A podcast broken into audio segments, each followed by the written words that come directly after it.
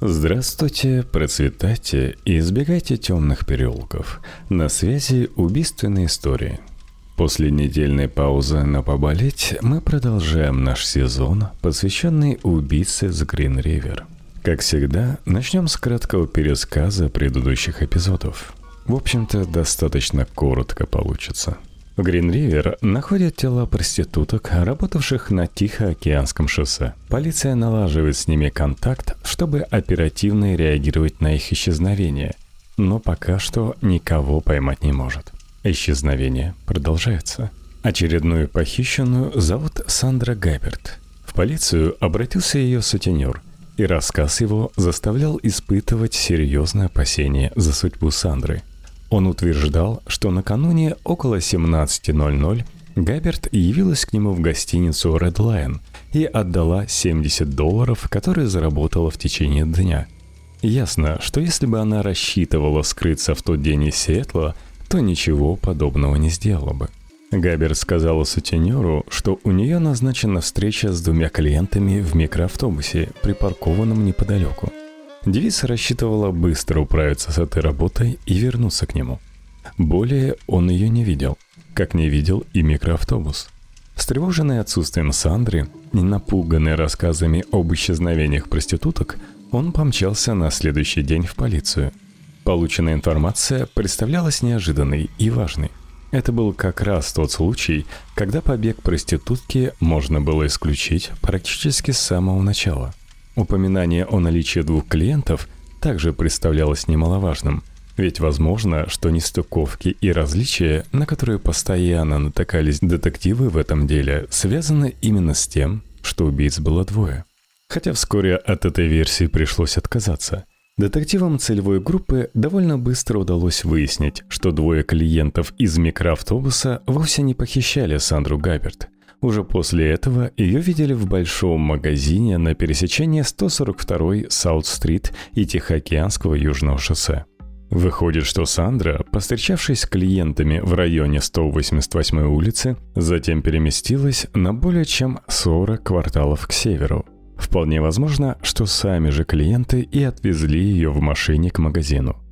Сандра, сделав кое-какие покупки, вышла из магазина и неспешно двинулась на другую сторону шоссе. Видимо, для того, чтобы вернуться назад, в Редлайн. Габра шла одна, ее никто не сопровождал, и она явно никуда не спешила. Таким образом, момент исчезновения Сандры сдвигался примерно к 20.00 17 апреля 1983 года. Что же получалось? Во-первых, Сандра Габерт последний раз была замечена живой на том же самом месте, что и Деннис Буш, исчезнувшая 8 октября 1982 года. Во-вторых, Сандра Габерт была уже третьей на протяжении полутора последних месяцев проституткой, проживавшей в гостинице Red Lion и бесследно исчезнувшей. Просто какой-то бермудский треугольник образовался вокруг этого места – 21 апреля 1983 года Роберт Кеппель представил приступившему к исполнению обязанностей шерифу Верну Томасу доклад, содержавший оценки состояния расследования убийств проституток в округе Кинг и анализ развития ситуации. Оценки работника прокуратуры штата оказались нелицеприятны. По его мнению, документы, имевшие отношение к делу, поступали, накапливались и обрабатывались хаотично – без всякой системы. Действия сотрудников целевой группы подчас оказывались лишены логики. Они принимали те или иные решения лишь исходя из личных предпочтений. Работа шла самотеком. При этом некоторые важные связи погибших и подозреваемых остались неизучены. Это стало возможно в силу банальной утраты информации – Утрата же это объяснялось тем, что объем поступавших данных превосходил возможности группы по их обработке.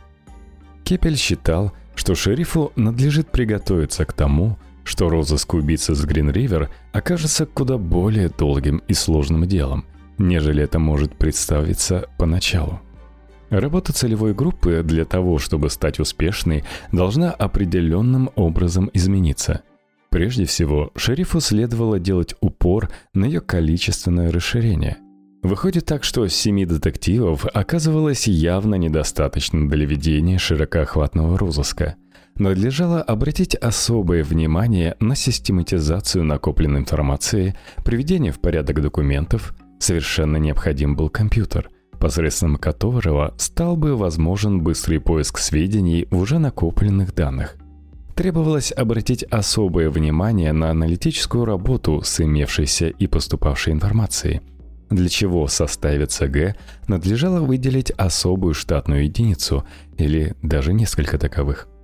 Кепель указывал несколько направлений предстоящей работы, составление как можно более полной базы данных о постоянных клиентах проституток с Тихоокеанского Южного шоссе, разделение всех подозреваемых на несколько категорий в зависимости от того, каким именно критериям проверки они не соответствуют. Нельзя не признать, что Кепель в своих выводах упоминал о вещах не только справедливых, но даже азбучных. Во всех крупных спецслужбах мира существуют аналитические отделы, призванные обрабатывать поступающую информацию и обновлять накопленные базы данных. Численность таких подразделений может достигать целых 10-15% штатного состава службы. Без них оперативная работа просто-напросто потеряет смысл – поскольку спецслужба захлебнется в лавине поступающих сведений. Не преувеличивая, можно сказать, что без аналитических подразделений спецслужба не будет знать, что именно она знает. Кепель фактически предлагал организовать целевую группу по образу и подобию специальной службы. Разумеется, прямо он нигде об этом не сказал из своей книги «The Riverman. Ted Bundy and I Hunt for the Green River Killer», посвященная поискам зеленого убийцы, ни словом об этом не обмолвился. Но, как мы увидим в дальнейшем, некоторые важные приемы оперативной работы спецслужб, такие как опора на агентурное освещение, тайный сбор информации о представляющих интерес событиях и лицах, использование спецтехники различного назначения, сбор информации через сотрудников, не раскрывающих свою принадлежность к правоохранительным органам – целевая группа взяла на свое вооружение и широко использовала. Верн Томас, наконец-то ставший новым шерифом округа Кинг, самым серьезным образом отнесся к рекомендациям Роберта Кепеля.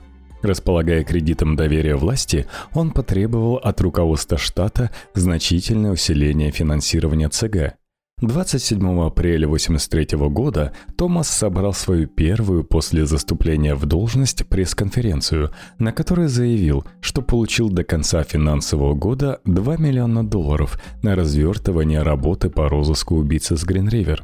Недавно сокращенная целевая группа не только восстанавливала прежний состав, но даже расширялась. В рамках ожидавшихся масштабных розысков маньяка планировалось приобретение компьютеров для правоохранительных органов штата Вашингтон и округа Кинг, переоснащение криминалистических лабораторий, закупка нового транспорта. В общем, Верн Томас вступил в борьбу с зеленым убийцей весьма громогласно, если не сказать помпезно. Впрочем, в американской демократии принято показывать налогоплательщику, на что тратятся его денежки. Но, как мы увидим из дальнейших событий, внимание прессы и масс-медиа вообще к поискам преступника еще сослужит полиции медвежью услугу. В то самое время, когда Верн Томас вещал перед объективами телефотокамер о грядущих переменах и со сдержанным оптимизмом обещал приложить все силы к изобличению маньяка, в полицию поступило новое сообщение об исчезновении женщины. Собственное исчезновение 16-летней проститутки Кими Кей Питцер произошло много ранее, в начале апреля, но свидетель только теперь собрался сделать официальное заявление. Заявителем, конечно же, оказался сутенер Питцер. По его словам, в один из апрельских вечеров, какой именно сутенер вспомнить в точности не смог, хотя ему казалось, что это был вечер 17 апреля, он и Кими Кей отправились в центр Сиэтла погулять и повеселиться – Веселье не заладилось. Кими Кей, выпив пиво, начала выяснять отношения, обвиняя своего дружка в том, что тот ее обирает. Вполне справедливо, надо признать. Слово за слово, и между молодыми людьми возникла перебранка. Раздраженная Пиццер бросила своего спутника и, став у бровки тротуара, принялась голосовать. Сутенер, раздраженный ее поведением, девице не мешал – он хорошо видел, как рядом с Кими Кей остановился полутонный пикап, водитель которого вступил в переговоры с девушкой.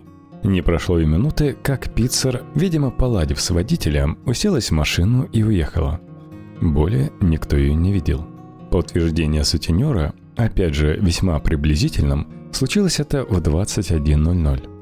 Если заявитель действительно наблюдал момент контакта жертвы с убийцей с Гринривер, то можно было считать, что следствию крупно повезло. До этого момента получить подобного свидетеля не удавалось. В отличие от прочих свидетелей, сутенер Питцер видел подозреваемого при хорошем уличном освещении с близкого расстояния и на протяжении времени достаточным, чтобы хорошенько его запомнить. Согласно описанию сутенера, Кими Кей Питцер увез небритый белый мужчина примерно 35 лет с рябым лицом. Этнически он походил на классического ирландца. Широкие скулы, прямой нос, рыжие волосы – Сутенер дал весьма неплохое описание и заверил, что сможет опознать этого человека. Он также описал машину, на которой перемещался подозреваемый. Это был GM зеленого цвета 79 года. Дело наконец-то обещало тронуться с места. Появилась столь необходимая для проверки конкретика. Детективы целевой группы, отложив прочие дела, принялись за работу со вновь поступившей информацией – Особые надежды возлагались на установление личности рыжих и рябых водителей пикапов General Motors модели 79 года зеленого цвета.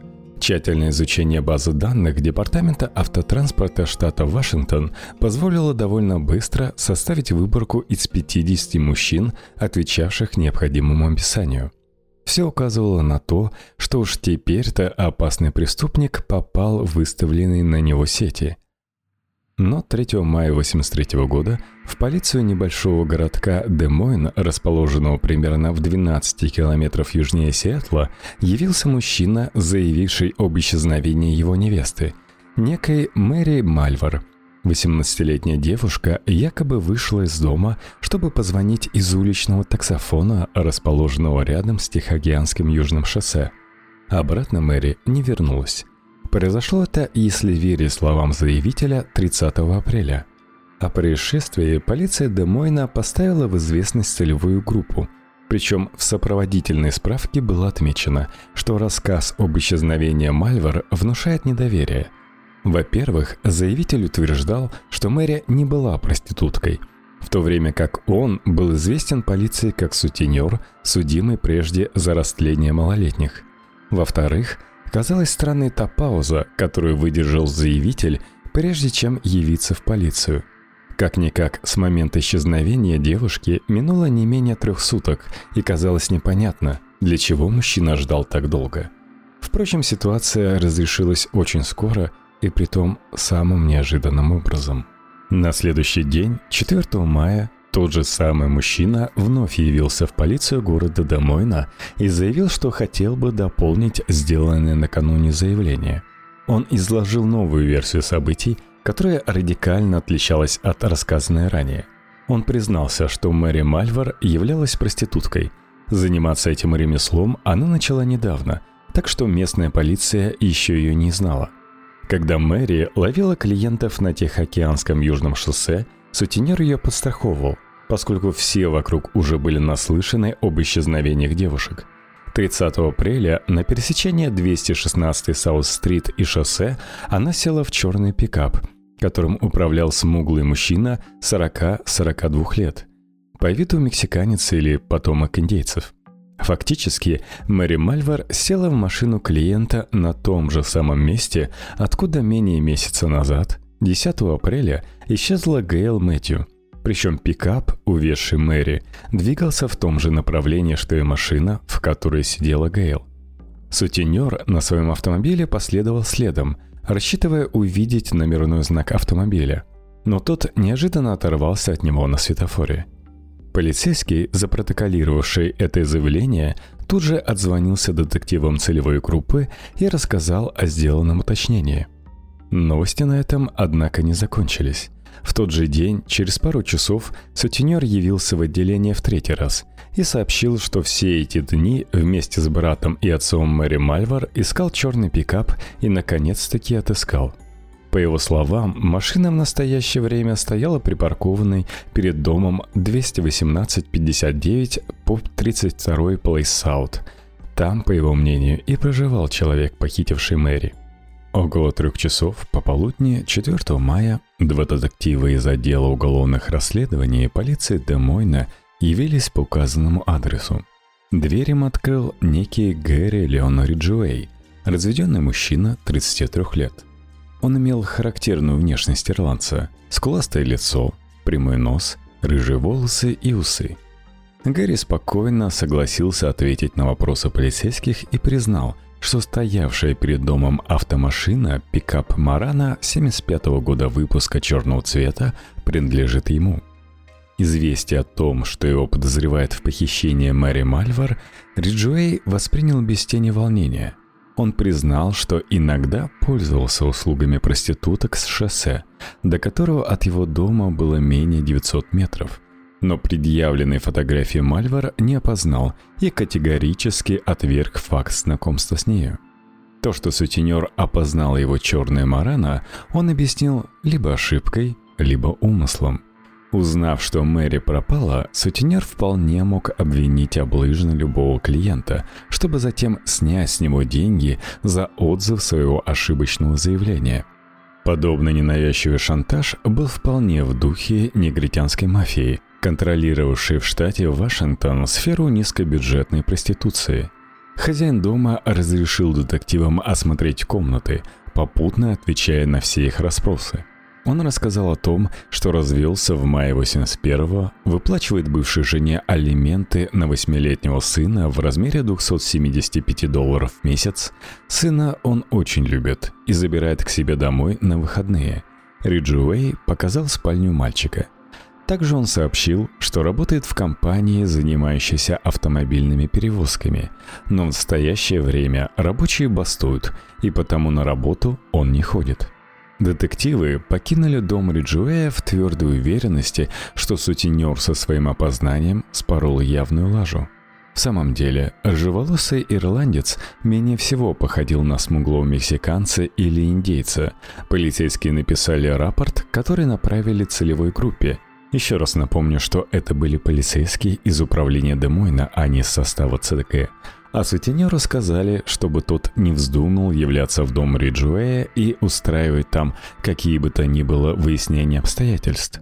Вы, наверное, держите в голове, что Гэри Леон Риджуэй мог представить определенный интерес для целевой группы – поскольку на том этапе расследования уже велись розыски рыжеволосого водителя пикапа, описание которого сообщил полиции сутенер Кими Кей Питцер. Но следует отметить, что, скорее всего, Риджей не привлек бы к себе особого интереса, поскольку его машина совсем не походила на разыскиваемый пикап GM79 года ни формы, ни цветом. Кроме того, Гэри выглядел не очень-то внушительно – Имел рост 175 сантиметров, был худощав, не казался атлетом. А в распоряжении целевой группы в начале мая 83-го имелись куда более впечатляющие кандидаты на роль убийцы с Гринривер. Например, два рыжеволосых ирландца, владевшие как раз подходящими пикапами и доросшие до 185 и 190 сантиметров – 4 мая, помимо сообщений из Демойна, целевая группа получила и другую важную информацию.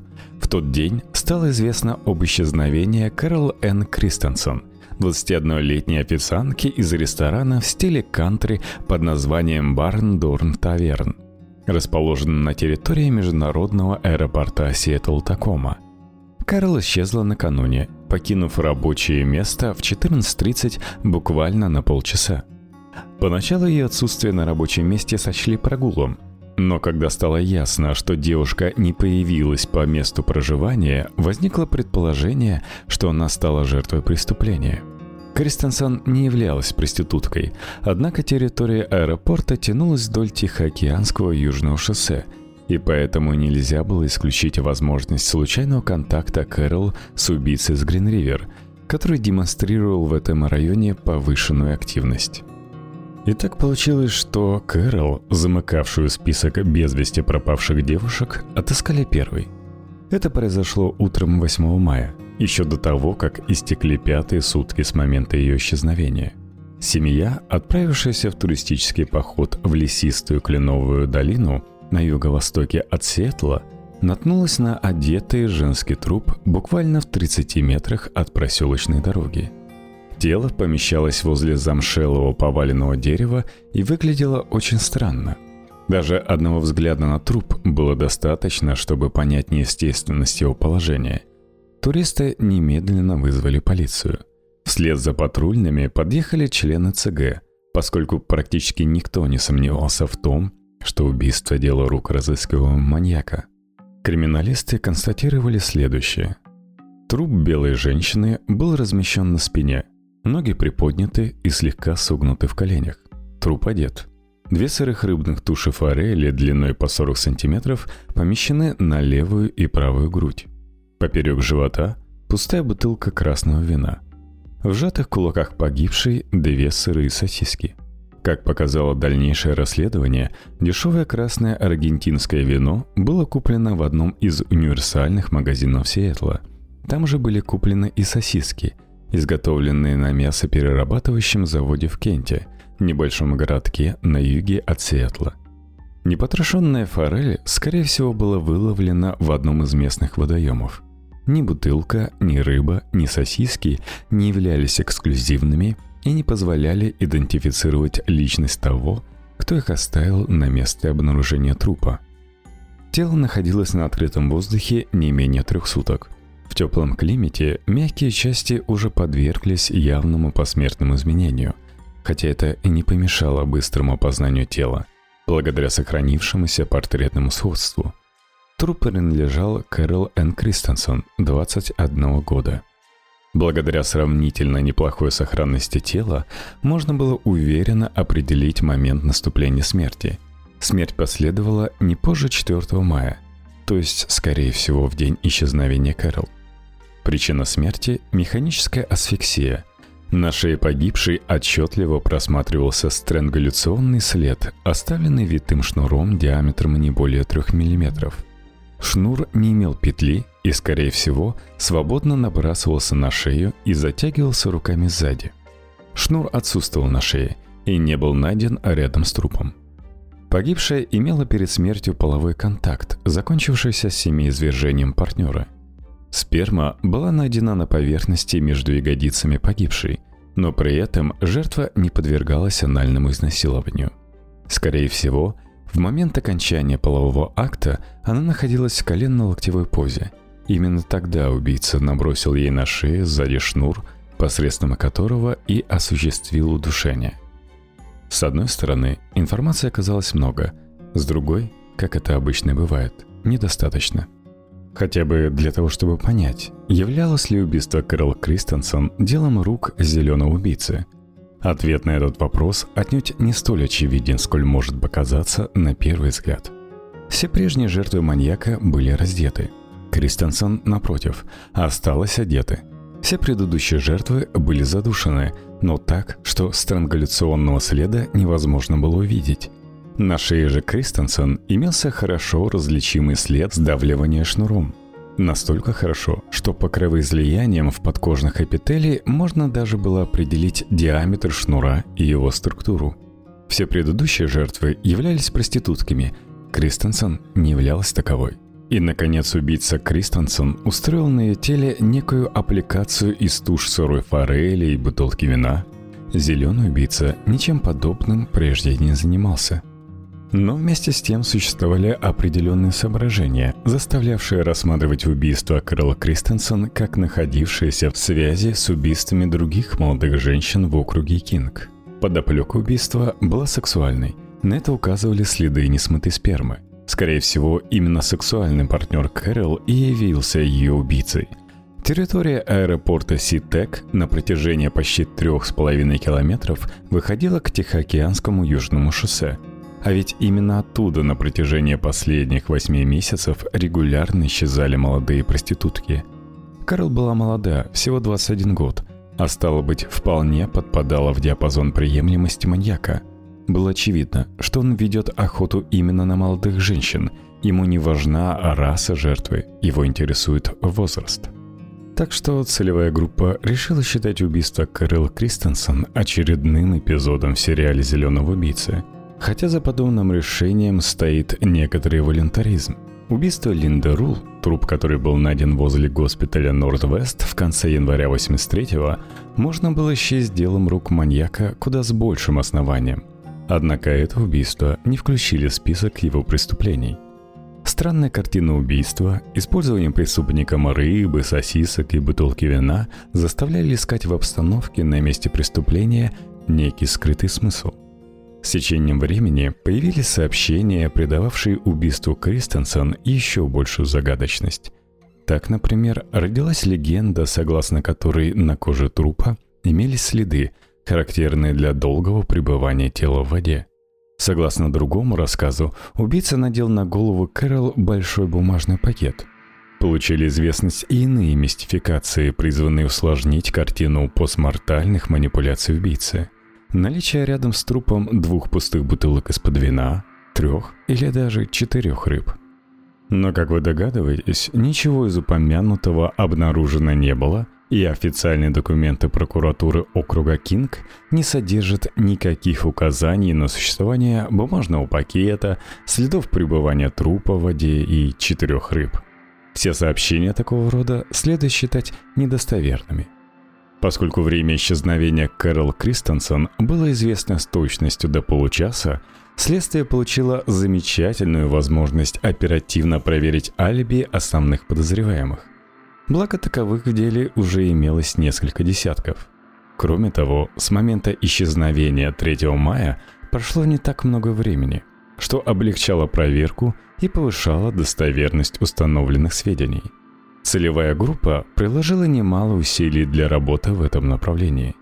Ряд подозреваемых не смогли с абсолютной надежностью доказать свою непричастность к исчезновению Кэрол Кристенсен, но при этом так и не удалось отыскать ни одного свидетеля, видевшего, как Кэрол покидала территорию аэропорта Ситек. А без свидетельского опознания отсутствие подозреваемого алиби ни в чем его уличить не может. 23 мая целевая группа получила сообщение об очередном исчезновении женщины. Если говорить точнее, проститутки с Тихоокеанского южного шоссе. Обстоятельства случившегося придавали ему весьма мрачный оттенок. Заявителем, как это уже не раз бывало прежде, явился сутенер пропавшей проститутки, некой Мартины Аузорли. Несмотря на свой юный возраст, Мартине едва исполнилось 18, эта своенравная девица была хорошо известна местной полиции. Мартина никогда не знала родителей, поскольку мать, малолетняя проститутка, отказалась от нее сразу после рождения. Впоследствии девочку взяли приемные родители, издевавшиеся над нею и превратившие Мартину в сексуальную рабыню. Более-менее повзрослев, девочка убежала из дома и более трех лет скиталась по дорогам штатов Вашингтон и Орегон – за эти годы Мартина сделалась профессиональной проституткой и бродягой по призванию. Она вела антисоциальный образ жизни, неоднократно задерживалась полицией за мелкие правонарушения. В начале мая 83-го Мартина Аузорли в четвертый раз подверглась аресту полиции округа Кинг за проституцию. Провела пять дней в тюрьме и освободилась после уплаты штрафа. Согласно рассказу сутенера, 9 мая 83-го Аузорли поселилась в мотеле Moonrise, том же самом, где проживали исчезнувшие прежде Терри Миллиган и Деннис Буш. Казалось бы, ничто не предвещало.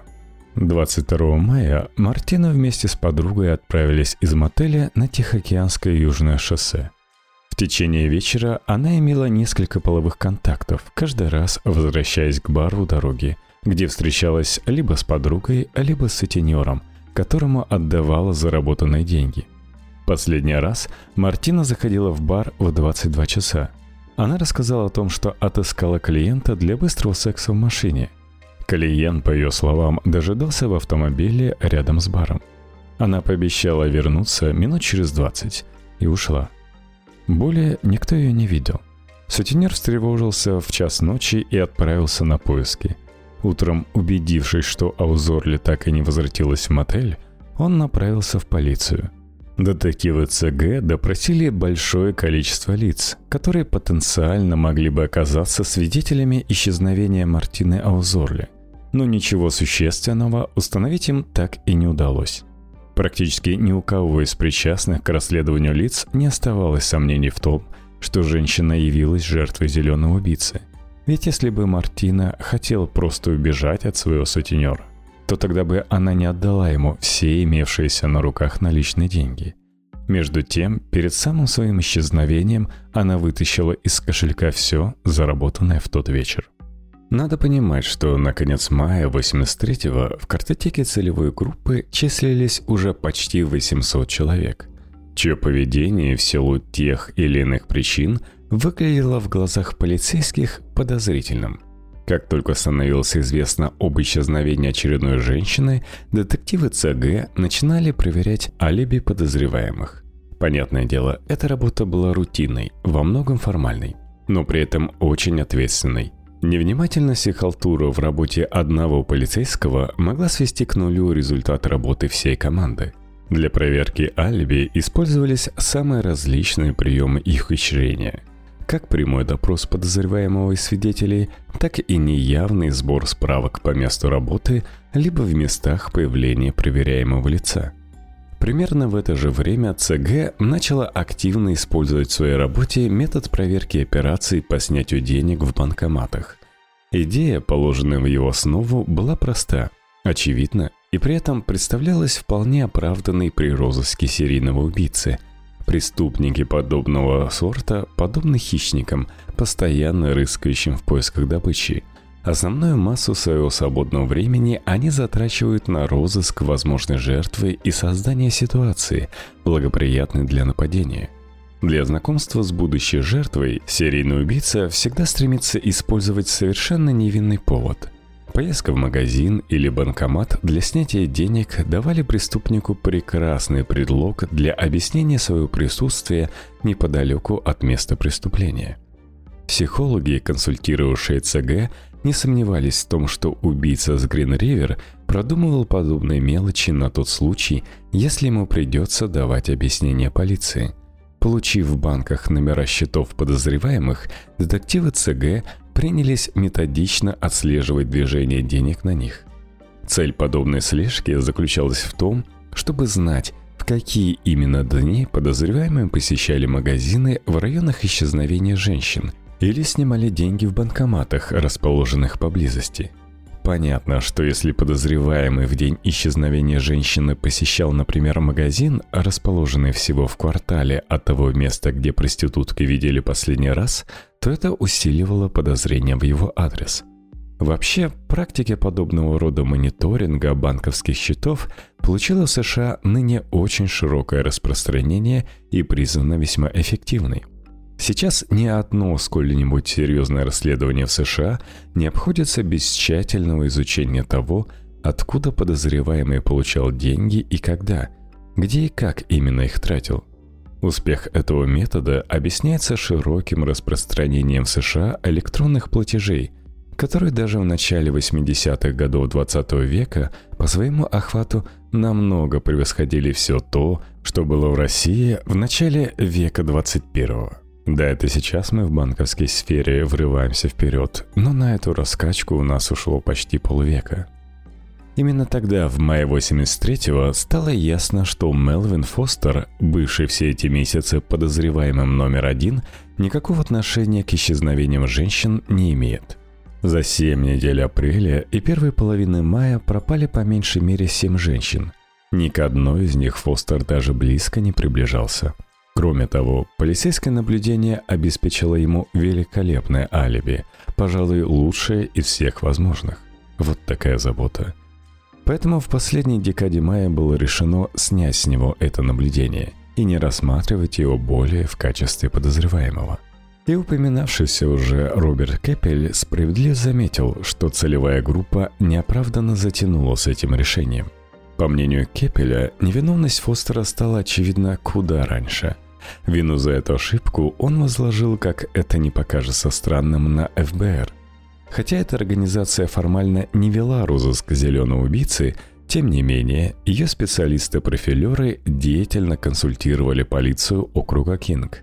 ФБРовские профилеры до того поверили в виновность Фостера, что в течение первых месяцев 83-го подготовили несколько уточнений базового поискового психологического портрета – причем с каждым новым уточнением, как вы догадываетесь, психологический портрет разыскиваемого убийцы все более соответствовал Мелвину Фостеру. Кепель бескомпромиссно заявил, что ФБР все эти месяцы занималась ничем иным, как подгонкой своего профиля под конкретного подозреваемого. Специалисты ФБР прямо нарушили один из основных принципов построения психологического портрета, заключающийся в том, что профилер не должен располагать информацией о реальных подозреваемых. Надо сказать, что обвинение Кепеля было чрезвычайно неприятным для специалистов ФБР. Оно прямо бросало тень на объективность и работоспособность метода построения поискового психологического портрета. В своих воспоминаниях об участии в расследовании убийств на Грин-Ривер Джон Дуглас ни слова не упомянул не только об обвинениях Кепеля – но даже и о самом этом человеке. Словно того не существовало вовсе, и словно тот не сыграл большую роль в расследовании. Дуглас никогда не признавал факта подгонки психологического профиля. Он лишь признавал, что таковых в разное время существовало два. Но правда состоит в том, что поисковых портретов существовало намного больше – в 2004-м полиция штата Вашингтон официально признала существование семи или восьми поисковых психологических портретов убийцы с Грин-Ривер. Журналисты очень хотели ознакомиться с этими документами, дабы составить собственное представление о степени обоснованности обвинений Кепеля. В этом представителям прессы, разумеется, было отказано, что вовсе не кажется удивительным – причем представитель полиции заявил, что упомянутые профили никогда не будут оглашены. Как бы там ни было, вся эта история в крайне невыгодном свете выставила как манеру работы ФБР, так и эффективность широко разрекламированного бюро метода построения поискового психологического портрета. 25 мая в полицию Сиэтла обратился сожитель и по совместительству сутенер молодой проститутки Чарил Уимс – Согласно сделанному им заявлению, как вы понимаете, женщина исчезла 23 мая в день своего рождения, а ей исполнялось в тот день 18 лет. Сутенер пытался разыскать Черил своими силами. Ему удалось выяснить, что последний раз ее видели возле детской площадки подростки, игравшие в волейбол. Сообщение это было быстро передано целевой группе. Рассказ сутенера был проверен и нашел подтверждение – тем не менее, детективам ни на шаг не удалось продвинуться дальше. Черил Уимс вроде бы не имел основания для побега. Ничто не указывало на то, что в день своего рождения она планировала оставить своего сутенера. Этот вывод заставлял думать, что либо она пустилась в бега спонтанно, либо была похищена. Никто не мог вспомнить, куда и с кем Уимс ушла с детской площадки – Минуло очень много лет, прежде судьба этой молодой женщины оказалась должным образом прояснена. Пока детективы целевой группы разрывались между проверкой алиби подозреваемых на 22 и 23 мая, а именно в эти дни с интервалом менее суток исчезли Мартина Аузерли и Черил Уимс, поступила новая информация, прибавившая оперативникам работенки – 27 мая уборщик в аэропорту Ситек нашел на полу водительские права Мэри Мальвар, исчезнувшие, напомню, 30 апреля. Именно в связи с исчезновением этой девушки полиция допрашивала Гэри Леона Риджуэя, машину которого якобы опознал сутенер. Казалось бы, получается, что Мальвара на самом деле покинул Сиэтл, и подозрения сутенера в адрес Гэри Риджуэя не имели никаких оснований – Правда, факт находки таил в себе некоторую несуразность. Дело в том, что место, где оказалось найдено водительское удостоверение, за последние четыре недели подвергалось уборке неоднократно. Другими словами, документ никак не мог лежать там с конца апреля. Он явно появился в аэропорту совсем недавно. Напрашивалось предположение о том, что его подбросили. Сделать это мог, разумеется, убийца – но факт находки мог иметь и совсем другое объяснение, не связанное с действиями убийцы. Например, можно было предположить, что в конце апреля Мальвар действительно благополучно покинула Сиэтл, а теперь вернулась обратно. И именно теперь на обратном пути потерял свое удостоверение. В этом случае она в ближайшее время должна была обратиться в полицию за восстановлением утраченного документа. Обращение такового, однако, не последовало ни в мае, ни в последующие месяцы. Тем не менее, детективы ЦГ некоторое время исходили из того, что Мэри Мальвар жива и может находиться в Сиэтле либо где-то в его окрестностях. Были предприняты меры по ее розыску. Кроме того, проводилась работа и в другом направлении. Полицейские попытались проанализировать географию авиарейсов, прибывавших в аэропорты Ситак, с тем, чтобы выяснить, откуда Мальвар могла возвратиться. В те города, откуда 25 и 26 мая прибывали самолеты, были направлены ориентировки с просьбами проверить, не находилась ли там Мальвара в дни, предшествующие этим датам. Все эти меры результатов, однако, так и не дали.